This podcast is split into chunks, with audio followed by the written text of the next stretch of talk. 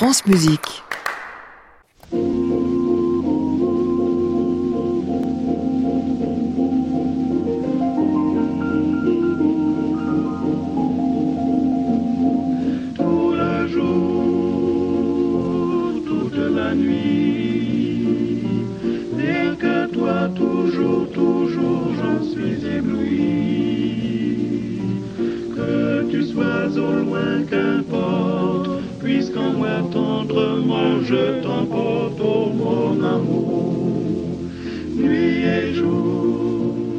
Bonsoir à tous, bienvenue dans le Classic Club, l'émission que vous écoutez tous les soirs en direct depuis l'hôtel Bedford à Paris et puis que vous retrouvez tout au long de la nuit sur le site internet francemusique.fr. Ce soir, vendredi, Club des critiques oblige, nous irons voir quatre spectacles pas moins. Le premier meurtre, enfin le Primo Micidio à l'Opéra de Paris, un Tristan à Montpellier, une bohème en Avignon et puis euh, de la Maison des Morts à Lyon. Nous causerons même si on a le temps d'un petit disque qui vient de nous arriver en duo, enfin je devrais dire en trio, un Wolf par Dina Dambrao, Jonas Kaufmann et Helmut Deutsch. Pour tout cela, nous sommes ce soir avec Christian Merlin du Figaro, Richard Marté d'Opéra Magazine et Pierre Flinois de Classica et de l'Avant-Scène Opéra, ensemble jusqu'à 23h. Bienvenue à tous dans le Classic Club.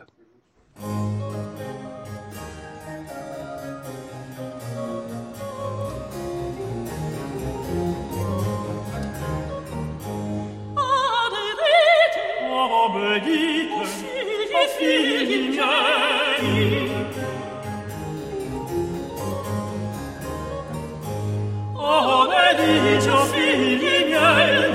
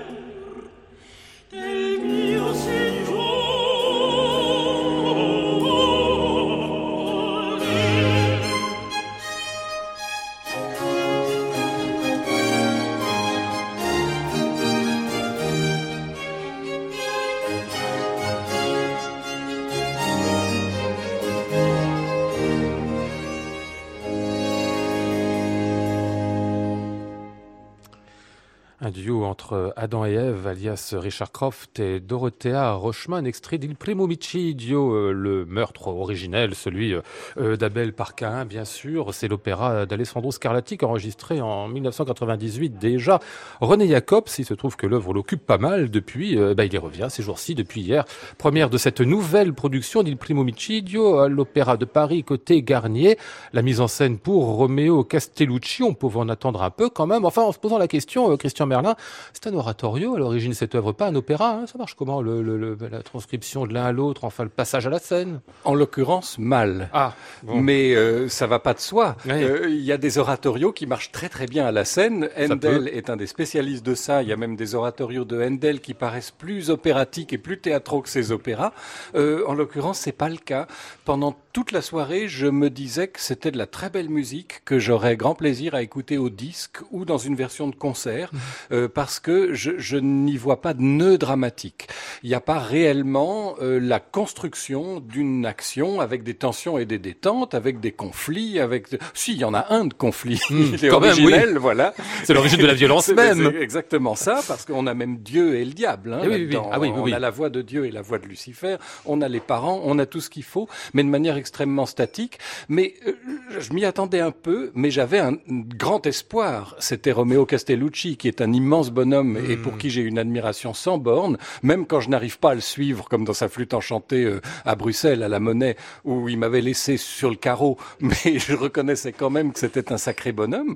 Euh, mais alors là, on a l'impression qu'il a démissionné face à ah face à la difficulté et qu'il a fait du Bob Wilson dans la première partie et euh, une parabole, une parabole naïve dans la deuxième, euh, qui fait que si, en plus, on n'a pas son mon Castellucci, si vous me passez l'expression, et qu'on a un metteur en scène qui n'a pas réussi à en faire quelque chose de, de prenant euh, et, et, qui crée cette tension, ça fait une soirée entre nous euh, assez ennuyeuse. Ah bon, malgré la musique, qui est quand même pas mal, agréable au minimum, non, Pierre Flinois? La musique, c'était l'autre point fort euh, attendu. Et finalement, bon, il y a de très jolies choses. Vous avez passé une petite merveille. Le vrai problème, c'est que René Jacobs, en tout cas hier soir, n'était pas toujours dans la plus belle tension. Pour... Alors, il dit dans son texte qu'il faut être humble, etc., par mmh. rapport à cette musique. Peut-être, mais quand même, j'aurais aimé surtout hein, dans la deuxième partie qu'il y ait un peu moins d'humilité, un peu plus de volonté. Et surtout, bah, c'est que Madame Rochman, elle n'était pas sur scène hier soir. Euh, Monsieur Croft non plus. On a eu une, gentille équipe de chanteurs, mais qui franchement ne s'imposait pas, ne passait pas la rampe, et qu'on a eu malheureusement en plus, et là je reproche, enfin, j'aurais répété exactement ce qu'a dit Christian à l'instant sur la déception de la, de la scène, mais quand on habille des chanteuses comme on les a habillées hier, on fait tout pour les rendre ridicules. C'est-à-dire, bon, un travesti, l'opéra pratique ça depuis 400 ans.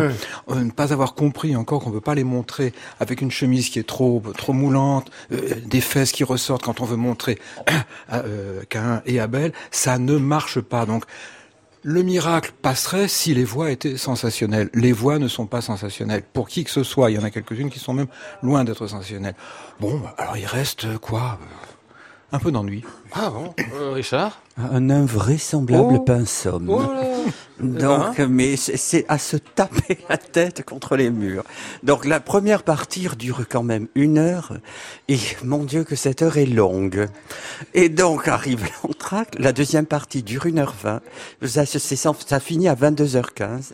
À 21h50, j'étais à deux doigts de cogner sur le fauteuil devant moi, pas sur mon voisin quand même, mais sur le siège, sur n'importe quoi, d'exaspération de ah mais c'est un tunnel, un tunnel visuel, dramaturgique. Castellucci n'a rien fait de cette œuvre, absolument rien. Sa deuxième partie qui dure 1h20, ça se déroule dans un champ avec au fond un ciel étoilé.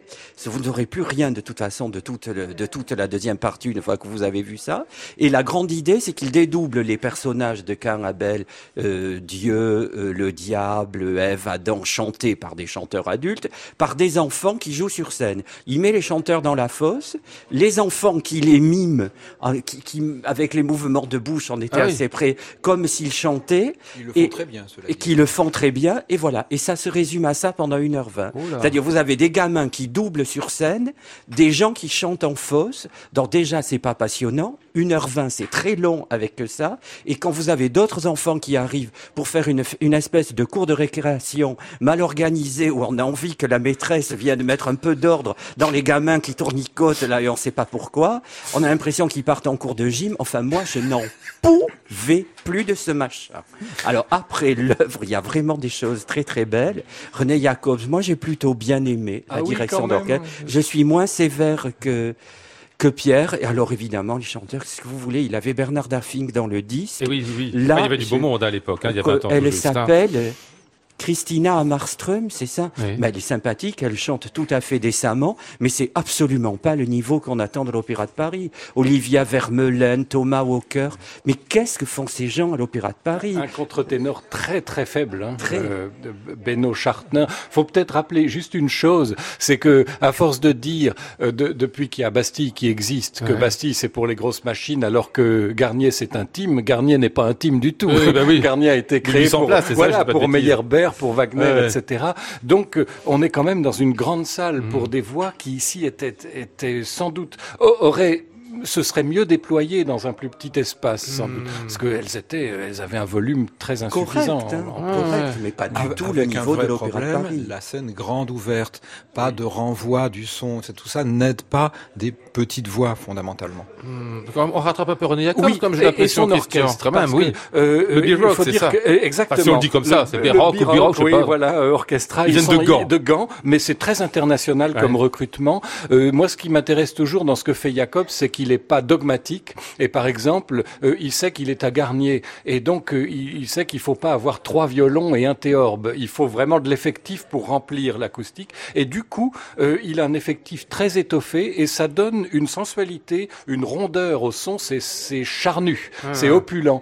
Et, et le- la musique de Scarlatti, il gagne beaucoup, je trouve, en, en, en lumière et en, en, en palette de couleurs. Donc j'ai vraiment eu du plaisir à écouter son, son orchestre. Eh bien, on va revenir à son enregistrement. Encore une fois, il, se, il Primo du enregistrement, je vous le rappelle, euh, Harmonia Mundi de 98.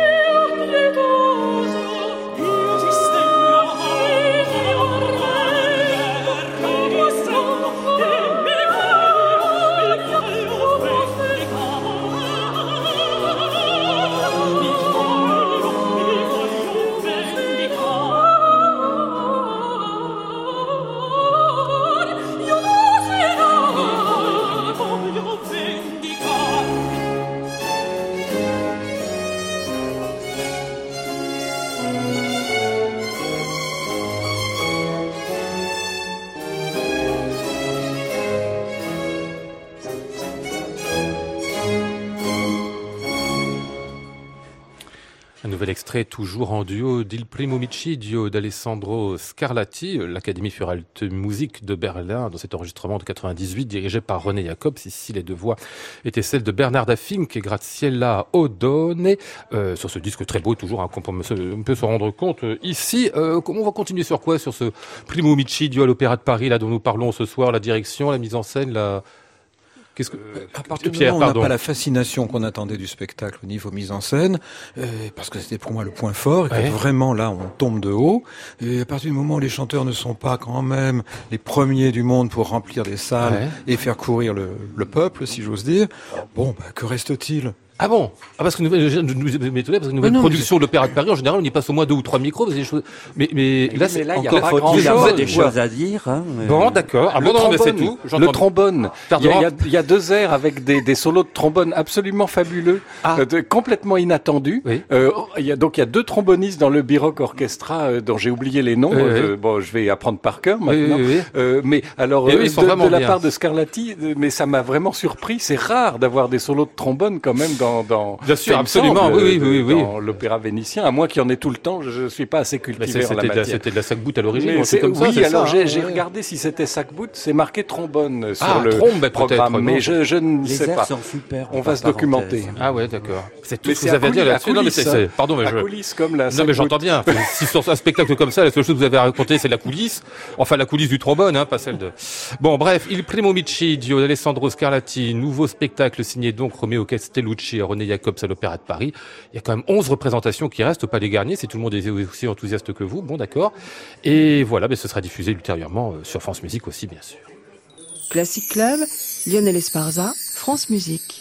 Vous me sciez les pattes, si je m'attendais à ça quand même. 22h34. J'avais prévu qu'on prenne trois micros. Il falloir qu'on remplisse, je sais pas comment. Tiens, euh, on va prendre Hugo Wolf avec l'italienisches Liederbourg.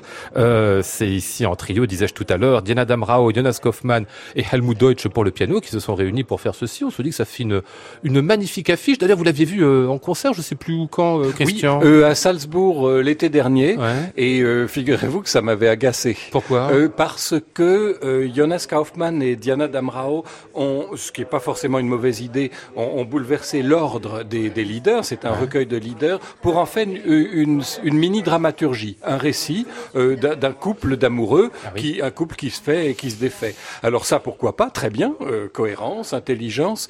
Ils en ont profité pour théâtraliser la chose et en récital, ça donnait quelque chose qui pour moi était du dernier mauvais goût parce qu'ils ont minaudé toute la soirée Ah et, et de manière euh, un peu naïve et enfantine. Sur une musique qui n'appelle pas. Mais euh, exactement, c'était un peu bébête Hmm. et il y avait un décalage avec la profondeur de la musique de, de Wolf. Et du coup, à l'écoute de disques, j'ai été beaucoup moins gêné par cet aspect-là euh, et j'ai entendu euh, quelque chose finalement d'assez, euh, peut-être pas d'immortel, mais d'assez vivant et, et- et bien senti. Voilà le décalage de mes impressions entre le concert et le disque. Euh, Pierre Flinois. Pour le disque. Oui, hein. ce, ce n'est pas un mauvais disque, il faut pas, pas exagérer quand même, mais appelons ça aussi un chat un chat, ça n'est pas la version du, du cycle italien qu'on pouvait espérer de non de ce niveau. Bien évidemment, ce sont de très grands chanteurs, même s'ils ne sont pas dans une forme éblouissante, je songe surtout à Diana Damrao qui commence à avoir des vrais problèmes dans l'aigu. Le, ils savent faire. Maintenant, ceux qui le font, bah, effectivement, alors là, je vais jouer comme d'habitude les, les, les vieux. hein. Je n'étais pas à Salzbourg pour écouter Madame Zefried avec Monsieur Fischer-Dieskau en 58 ou 59, ça a été publié live, mais quand vous écoutez ça, vous avez une leçon et vous avez l'impression que euh, c'était le monde d'hier, comme euh, écrivait Stéphane Zweig. Donc, est-ce que c'est vraiment cette société qui a complètement changé et dont les principaux princes du chant ne sont même plus capables de s'adapter véritablement à un texte dont on a quand même des des traditions et des leçons de référence? C'est ça la vraie question. Alors bien évidemment, il y a des moments où des petits moments, parce que ce sont des leaders, hein, ça dure une minute, deux minutes, trois minutes, qui sont parfois admirables, qui sont des petites merveilles. Ils sont quand Mais- même très artistes. Ah, voilà, oui, je vais exactement. vous dire, oui, oui, Mais c'est la globalité qui fait que je- je- la première fois, j'ai pas réussi à rentrer dedans. La deuxième fois, je commençais déjà un peu plus à m'habituer et à écouter mieux. La troisième fois, je me suis dit bon, bah, je vais retourner encore une fois au naturel qu'il y avait chez Siegfried. Diana Damrao n'a rien de naturel. Tout est composé, tout est J'allais vous dire, chez. Fischer Discao, à l'époque, c'était aussi un petit peu. alors, hein mais c'est ça qui est extraordinaire. À l'inverse, Kaufman est presque plus naturel. Ouais. Mais alors, encore une fois, c'est quand même plutôt écrit pour une voix de baryton, ce cycle. Or là, vous avez un ténor, dont on sait très bien qu'il a une voix sombre, qu'il assombrit toujours, ça, ça passe très bien. C'est même ce qu'il y a plutôt de mieux dans ce sens-là. Mais j'aimerais, là aussi, il force un petit peu sa nature pour faire ça. Donc j'aimerais plus de naturel. Et quelque part là, je regrette la sophistication de Fischer Discao parce que au niveau du texte, il allait plus loin. Parce que c'est ça le vrai problème, c'est qu'il y a chez Wolf un sens du texte mis en musique que je ne retrouve pas comment dire exalté dans cette interprétation là. Peut-être que la forme de théâtralisation dont parlait Christian tout à l'heure n'est pas pour rien dans le fait que ça Et puis les rires, peut-être ce, les ce rires, on sens-là. a, on a l'impression que plus ils se séparent et plus ça fait rire le, Ah bon le public. C'est Ah ouais. vraiment ça. Ah ouais. Euh, euh, Richard. Ben moi, ça m'a énormément énervé. même au disque. oui, Ah bah, même au bien. disque, ça m'a énormément énervé. Écoutez, pour tout vous dire, au bout de d'une dizaine de leaders, j'avais l'impression d'être dans la chauve-souris au deuxième acte et que Adèle et Alfred venaient donner un récital chez le prince Orlovski. Et J'allais vous dire, c'est vrai quand on écoute un petit peu lointainement Ah, ce disque, c'est l'impression hein, qu'on a, c'est presque, ouais, c'est vrai. j'ai eu l'impression d'avoir Adèle et Alfred venant donner un récital chez le chez, Mhm. chez le prince Orlovski. Pour moi, c'est pas ça. L'Italienisches Liederbourg de Wolf, pour moi, c'est pas ça. Je dis pas qu'il faut se prendre au sérieux et qu'il faut plomber l'atmosphère, mais je suis désolé, c'est pas du Johann Strauss. Mhm. Alors après, c'est peut-être une opinion personnelle. Moi, partant de là, j'ai donc très vite décroché. J'ai trouvé Diana Damrau au-delà. En dehors de ça, on peut pas dire qu'elle chante mal. Je trouve que c'est- tellement pas la voix qu'il faut en plus, quoi. On dirait une soubrette en permanence qui s'est trompée de porte. Et euh, c'est c'est vraiment. J'en ai eu marre, quoi, pour tout vous dire. C'est La semaine a été pénible pour le pauvre Richard. ah oui, là non, je- heureusement que j'en parlerai après. J'ai eu des de plus Oui, oui, grandes oui, satisfactions après. parce que là, je dois dire que non, non, j'ai essayé de l'écouter une deuxième fois et là, non, non, non, non, non, non, ça va pas. Mais c'est une question de principe. C'est exactement ce que décrivait Christian. C'est qu'à partir du moment où vous avez deux artistes, c'est des artistes qui vous imposent Hmm. un concept. Si vous n'entrez pas dedans, ben vous décrochez. Un Le dernier petit mot, Christian. c'est que le, le côté spirituel, il existe, il est bel et bien dans les leaders, mais chez Wolf, toujours avec une sorte de, de- d'ambiguïté, de, de Décalage. mise à distance. Alors que là, on est dans le premier degré euh, permanent, et c'est ça qui, qui fatigue, je pense. Hum, Comme si on regardait euh, que l'arlequin en Ex- oubliant vers exactement. Un petit mot du pianiste quand même. Helmut Deutsch, Helmut oui. Deutsch qui est quand même très Quand très même. bien. C'est lui qui. J'allais il vous est- le dire, oui, oui, oui. tout à fait. C'est vraiment, il y a, D'ailleurs, il y a il des ambiances, des atmosphères, il, coup, il le réussit En fait, extrêmement bien. c'est le seul qui est vraiment venu jouer du Wolf, quoi. C'est euh, Bon, euh, on va retenir donc le nom d'Helmut Deutsch avant tout, on l'a bien compris, pour cet Italienisches Liederbourg dont on va écouter un extrait quand même, on l'a pas encore fait euh, successivement, je crois, donc euh, Jonas et Diana.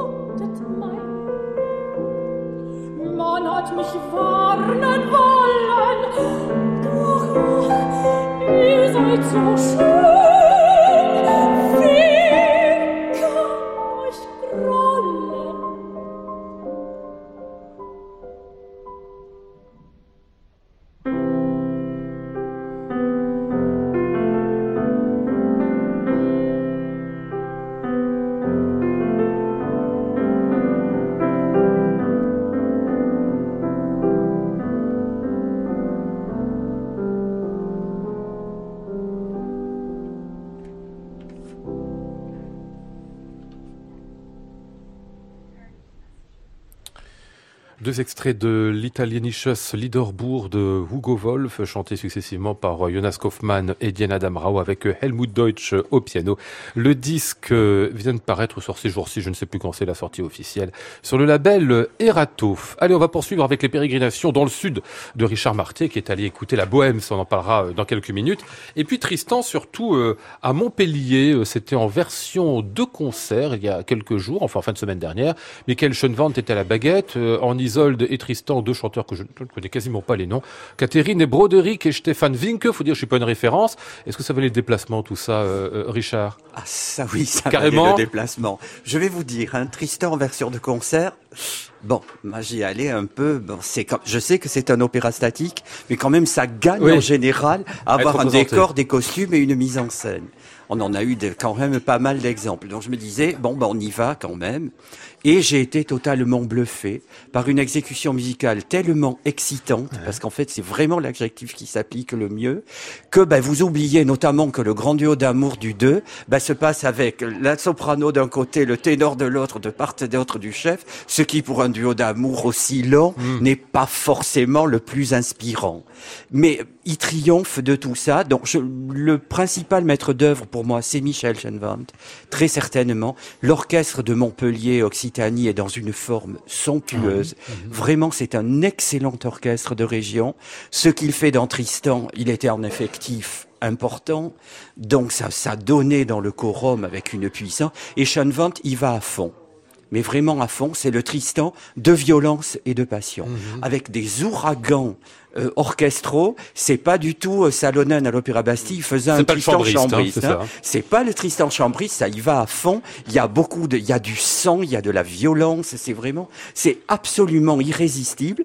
Mais ce qu'il y a, c'est qu'un Tristan comme ça, il vous faut les voix qui tiennent, sinon vous les noyez et vous les tuez. Et là, c'était incroyable. Stéphane Winke, ça fait 20 ans que je le vois.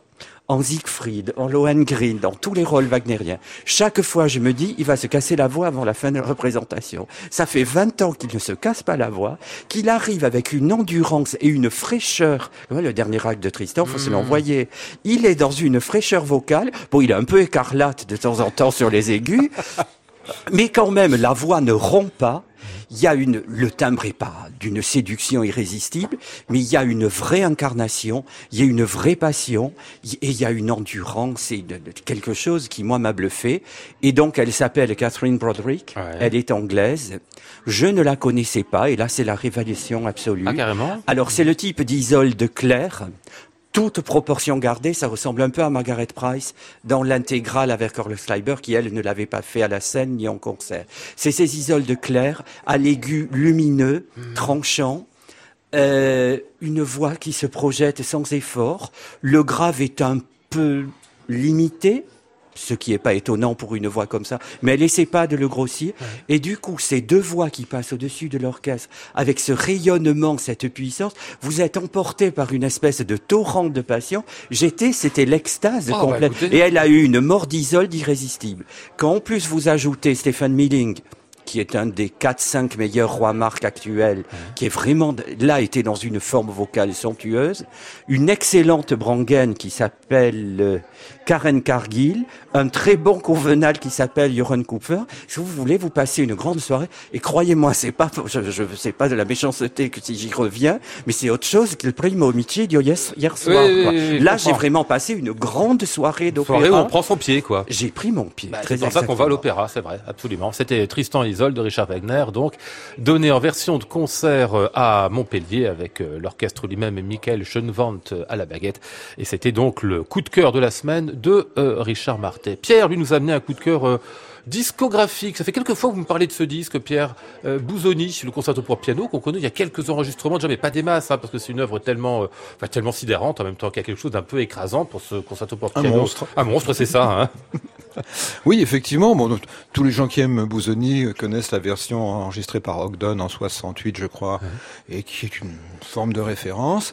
Et là, nous sort un live d'un concert. Je ne suis pas allé au concert cette semaine, donc du du coup, je profite d'un autre concert beaucoup plus ancien, puisque c'est aussi dans les années 60. Et il y a une, il y a deux choses extraordinaires dedans. Il y a un chef d'orchestre qui s'appelle Raphaël Kubelik. Et quand Oui. on donne des chefs-d'œuvre à des grands chefs, parce que les quelques versions qui existent hors Beecham euh, au, au disque, bah, ce sont pas de très grands chefs. Et là, vous avez le, la Bayerische Rundfunk qui vous fait des merveilles absolues que je n'avais jamais entendues encore dans ce concerto. Et puis vous avez un pianiste que je ne connaissais pas, Pietro Scarpini, un pianiste italien qui a fait une carrière relativement discrète parce qu'il n'a pas laissé beaucoup de disques, bien évidemment, il n'en a pas enregistré. Il y a quelques lives qui sont publiés petit à petit. Il était né à Rome en 1911. Il a fait ses études euh, à Santa Cecilia. Ce qu'il faut savoir, c'est qu'il a fait des études de chef d'orchestre et puis pour son son concours final, le soliste du concerto qui devait jouer a dû euh, déclarer forfait. C'est lui qui a fait le, le concert Ah au oui, piano. à la fois, et du coup, il a été invité à donner trois concertos à la Philharmonie de Berlin en 1937 ou un truc comme ça. Donc vous voyez le niveau Ah. du personnage. Et il a eu comme compagnon de de- de- d'orchestre, euh, pardon. Furtwängler, Mitropoulos, Monteux, Cherchen, enfin toute la grande grande classe des, des chefs de- des années 50-60 et il était très branché musique contemporaine. Donc il défendait bon Bouzoni parce que ça c'est euh, les Italiens mais aussi vraiment euh, euh, Bartok, etc., Prokofiev. Et donc là vous avez une rencontre entre une- un raffinement orchestral et puis pour tenir quand même 70 minutes, la Oui, durée oui, de ce oui, concerto invraisemblable, il faut, euh, de certains chefs on dit il faut un bras, là il faut vraiment deux mains, c'est le moins qu'on puisse dire, et qui savent à la fois avoir de la poésie et y aller genre euh, Franco. euh, franco, ouais, Ah ouais. effectivement. Et c'est ce qu'il faut. Et ça c'est absolument magnifique.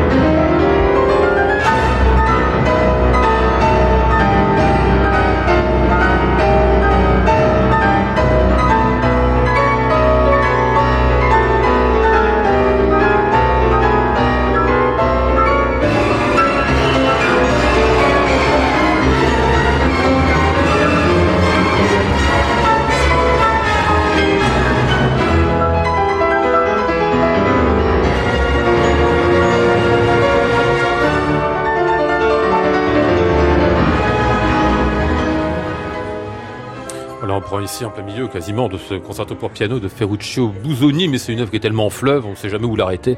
Pietro Scarpini au piano, euh, l'orchestre symphonie de la radio bavaroise dirigé par Raphaël Kubelik, c'était donc un concert de 1966 reporté au disque pour BR Classique.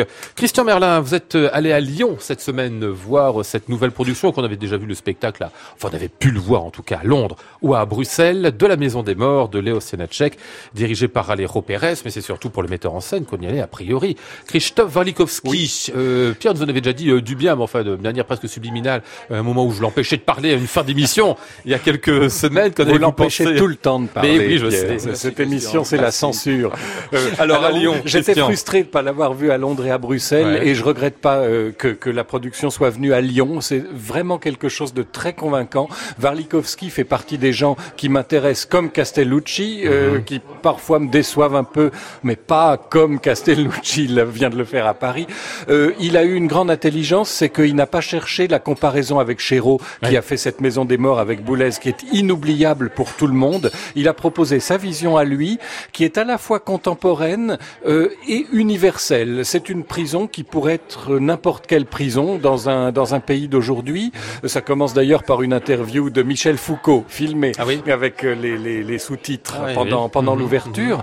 Euh, ce qui m'a fasciné le plus, c'est peut-être son sens de l'espace et du mouvement. Il y a une direction d'acteur et de mouvement qui rend la chose complètement fluide et donc lisible, parce que c'est difficile. Euh, il n'y a pas d'intrigue suivie dans de la Maison des Morts. Ce sont des monologues et on ne sait pas toujours qui fait quoi, qui chante quoi. Là, il y a une limpidité absolue. Euh, donc de ce point de vue-là, c'est très fort. Euh, il y a une chose qui m'a surpris, à vrai dire, c'est que Warlikowski est souvent assez sombre dans son inspiration et on, on, se, on se disait Dostoïevski, ça va très bien Oui. lui aller. Mhm. Mais paradoxalement, il en fait quelque chose de presque lumineux. Euh, il y a de l'espoir chez lui dans sa prison et dans son humanité. c'est le cas dans l'opéra des Natchek aussi, la Mais manière dont oui, il termine. c'est présent. Alors là, c'est tout à fait le cas. Alors on n'a pas d'aigle ni Mhm. euh, réel comme chez Gruber, ni en bois euh, comme chez Chéreau. On a un basketteur, euh, un basketteur noir qui commence la, la, la représentation en faisant du dribble et en faisant des paniers, puis il est blessé pendant l'opéra et il est sur un fauteuil roulant. Et à la fin, il est guéri et il peut à nouveau courir et, et marquer un panier sur le dernier accord de la musique. C'est peut-être un peu facile, mais, c'est très éloquent et- d'accomplissement, et très- et très parlant. Ah ouais. Magnifiquement dirigé par Alejo Pérez, grand chef. Hmm, De la Maison des Morts de Léo Senacek, c'est jusqu'au 2 février à l'Opéra de Lyon. C'est donc à voir, vous l'aurez euh, compris, sous la direction d'Alejo Pérez et la mise en scène de Christophe Warlikowski. Un dernier mot, ben, ce sera euh, pour vous, euh, Richard. Vous avez une minute trente, tiens, pour nous parler de cette bohème de Puccini que vous êtes allé voir à, Avignon, le théâtre qui est hors les murs actuellement, à l'Opéra euh. Confluence, juste à côté euh, euh, de la de la gare la gare TGV.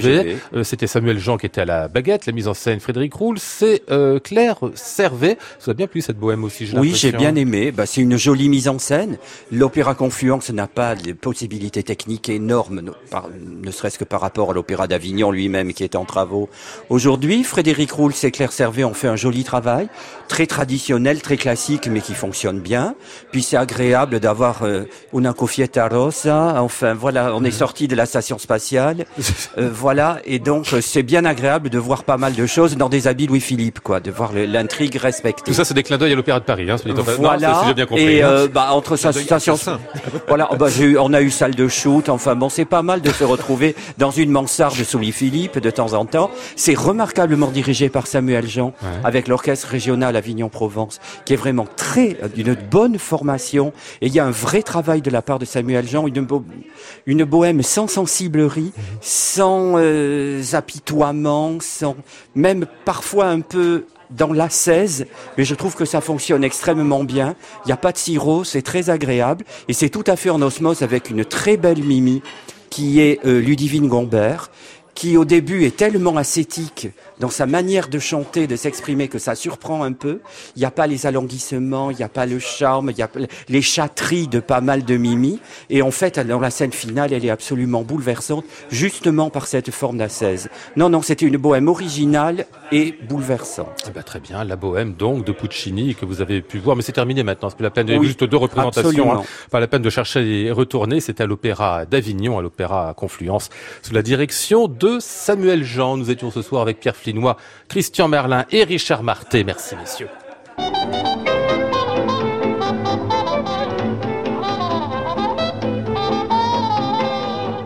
Nous étions ce soir et comme tous les soirs dans le Classic Club avec mon équipe chérie. J'ai nommé Flora Sternadel, Maud Nourri et Antoine Courtin. Le ciel peuplé de ces moutons blancs, voici la mer troublée, spectacle troublant. Je vous souhaite à tous un très très bon week-end et vous donne rendez-vous euh, lundi prochain pour une nouvelle semaine de Classic Club. Nous parlerons euh, de Proust et de Delibes. J'entends la ville qui me dit bonsoir et moi sur le quai de la gare, je dis de mon mieux des mots d'adieu. À réécouter sur francemusique.fr.